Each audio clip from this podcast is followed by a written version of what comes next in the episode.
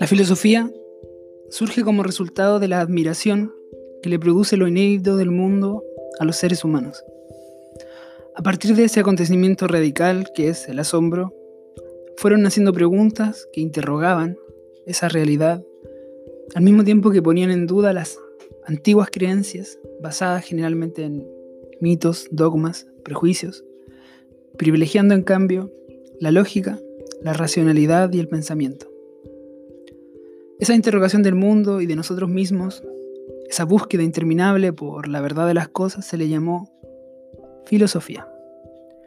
Filos, amor, y Sofía, saber. Amor al saber.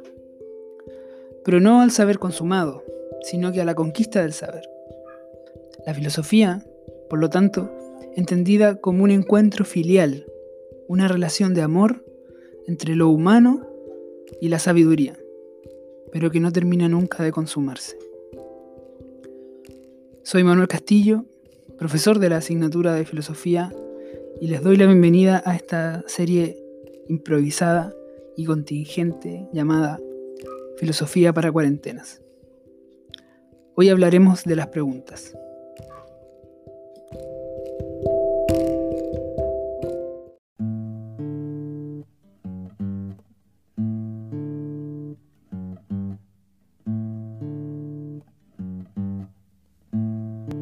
Porque la tierra es mi casa, porque la noche es oscura.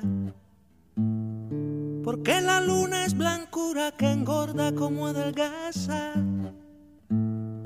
Porque una estrella se enlaza con otra como un dibujo. Y porque el escaramujo es de la rosa y del mar. Yo vivo de preguntar, saber no puede ser lujo. Yo vivo de preguntar, saber no puede ser lujo.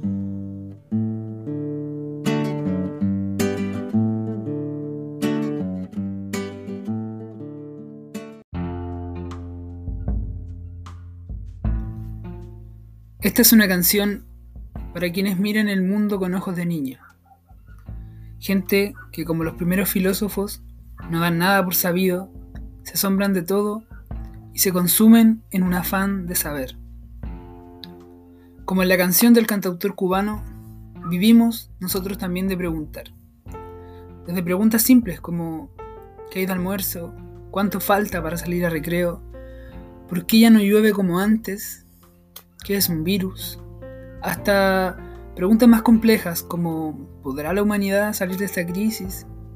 ¿Quién tendremos por normalidad? Etcétera.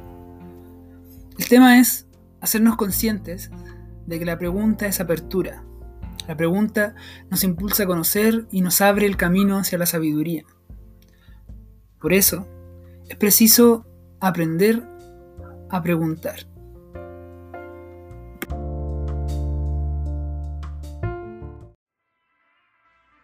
Él es el benévolo e iluminado presidente y director general de la cadena mundial de mini supermercados.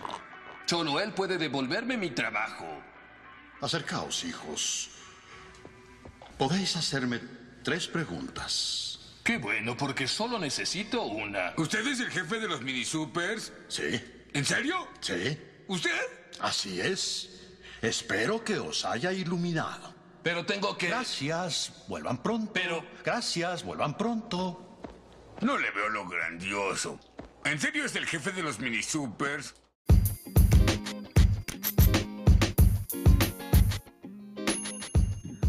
Dependiendo de su naturaleza, las preguntas pueden clasificarse en tres tipos, empíricas, formales y filosóficas. Las preguntas empíricas buscan respuesta inmediata en la realidad. Poseen una sola respuesta que está basada en la experiencia y en la observación de los hechos a través de los sentidos. Por su parte, las preguntas formales buscan una respuesta explicativa a la estructura o formalidad de las cosas. Su respuesta es obtenida por medio de la razón y la lógica sin mediación de los sentidos. Y las preguntas filosóficas, por su parte, apuntan su mirada a la esencia misma de las cosas y los seres, problematizan lo que se presenta como obvio o como dado, y no poseen una única respuesta, sino que surgen de ella numerosas teorías o interpretaciones de la realidad. No es que hayan preguntas mejores que otras, solo que están dirigidas a resolver problemas diferentes. Por esta razón, unas preguntas se enfocan más en lo cotidiano de la existencia y a encarar problemáticas más urgentes, mientras que otras apuntan a problemas de mayor profundidad los que no siempre nos detenemos a pensar.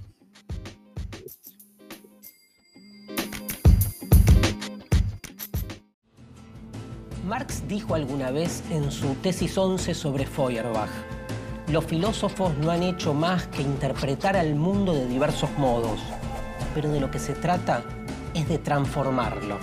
Nietzsche va por más y llama a filosofar a martillazos. Hay que adoptar una actitud de permanente crítica con lo establecido y desestructurar una realidad que se nos impone como verdad incuestionable.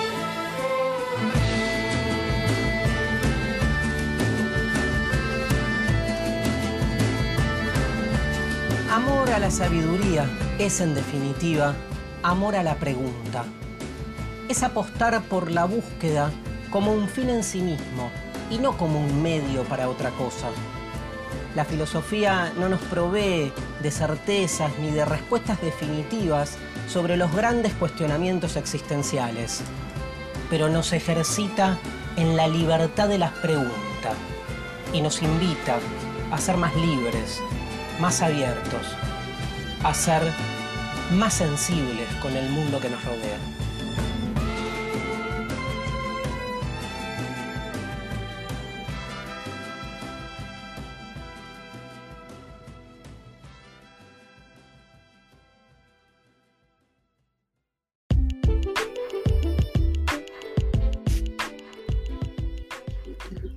Desafío filosófico.